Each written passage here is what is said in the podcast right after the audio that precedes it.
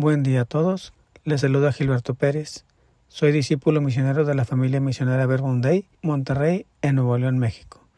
Comparto para ustedes palabras de vida el día de hoy, miércoles 20 de septiembre de 2023. Nos ponemos en presencia de Dios en el nombre del Padre, del Hijo y del Espíritu Santo. Amén. Te damos gracias, Señor, por el don de la vida, por permitirnos ver un día más te pedimos que igualmente nos permitas darnos cuenta de toda la grandeza que tú nos das y que en ocasiones la perdemos de vista por estar pendientes de la que no es importante. Del Santo Evangelio según San Lucas, capítulo 7, versículos del 31 al 35. En aquel tiempo, Jesús dijo, ¿Con quién compararé a los hombres de esta generación? ¿A quién se parecen? Se parecen a esos niños que se sientan a jugar en la plaza y se gritan los unos a los otros.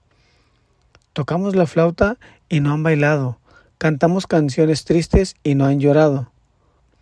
Porque vino Juan el Bautista, que ni comía pan ni bebía vino, y ustedes dijeron, ese está endemoniado. Y viene el Hijo del Hombre, que come y bebe, y dicen, este hombre es un glotón y un bebedor amigos de publicanos y pecadores.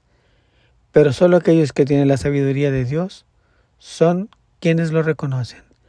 Palabra del Señor. Gloria a ti, Señor Jesús. Nosotros exigimos todo, no estamos conformes con nada. Seguimos siempre exigiendo que todo sea nuestra medida. En cambio, la verdad es que nosotros deberíamos ser que nos debemos adaptar a la medida de Dios, a la medida que Dios nos da, y no que las cosas se hagan a nuestro antojo, a nuestro capricho, podría decir también. Esos caprichos no se nos, no se nos van a conceder, no se puede. ¿Por qué? Porque e, eso no es la felicidad. El siempre estar demandando más y más y más, eso no es la felicidad. El problema de hoy es que estamos insatisfechos con todo.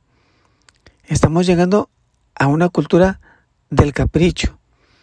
El sacrificio que, que hacemos, pues en realidad yo creo que ya no hacemos tanto sacrificio. ¿Por qué? Porque ya no valoramos las cosas que tenemos a nuestro alrededor. Ya no valoramos lo que en realidad tenemos. Siempre queremos más. Siempre creemos necesitar más. Y eso no, no puede ser posible. Nosotros valoramos lo superfluo, lo trivial. Me viene a la mente una forma muy, muy bonita de, de, darnos cuenta de todo lo que tenemos a nuestro alrededor, con nuestros hermanos que tienen alguna capacidad diferente, como les llamamos nosotros. Una persona que, que es invidente percibe olores, percibe sabores.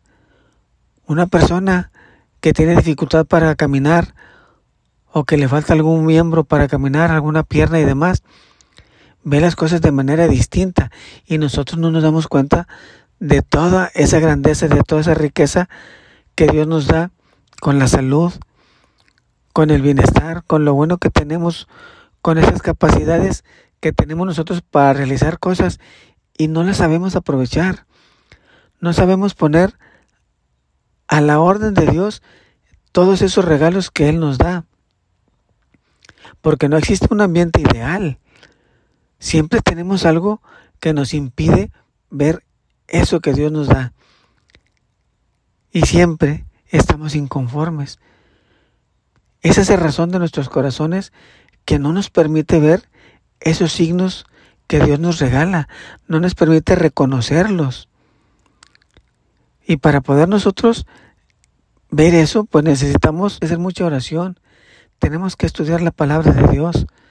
Tenemos que estudiar el catecismo, asistir a misa, entrar en diálogo con Dios, entrar en diálogo con nuestros hermanos, reconciliarnos con ellos.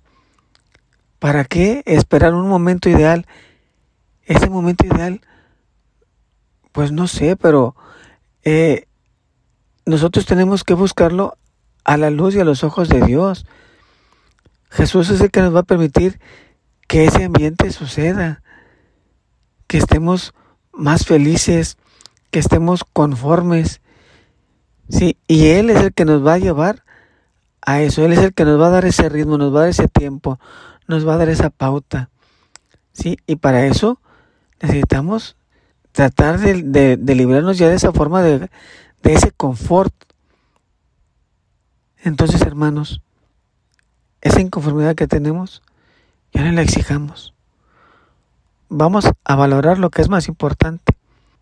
Agradezcámosle a Dios y démonos cuenta de lo que tenemos. Démonos cuenta de todo aquello que Él nos da. Y aprendamos, hermanos, entendamos que Dios es el único que puede llenar nuestro corazón y es el único que puede hacernos felices.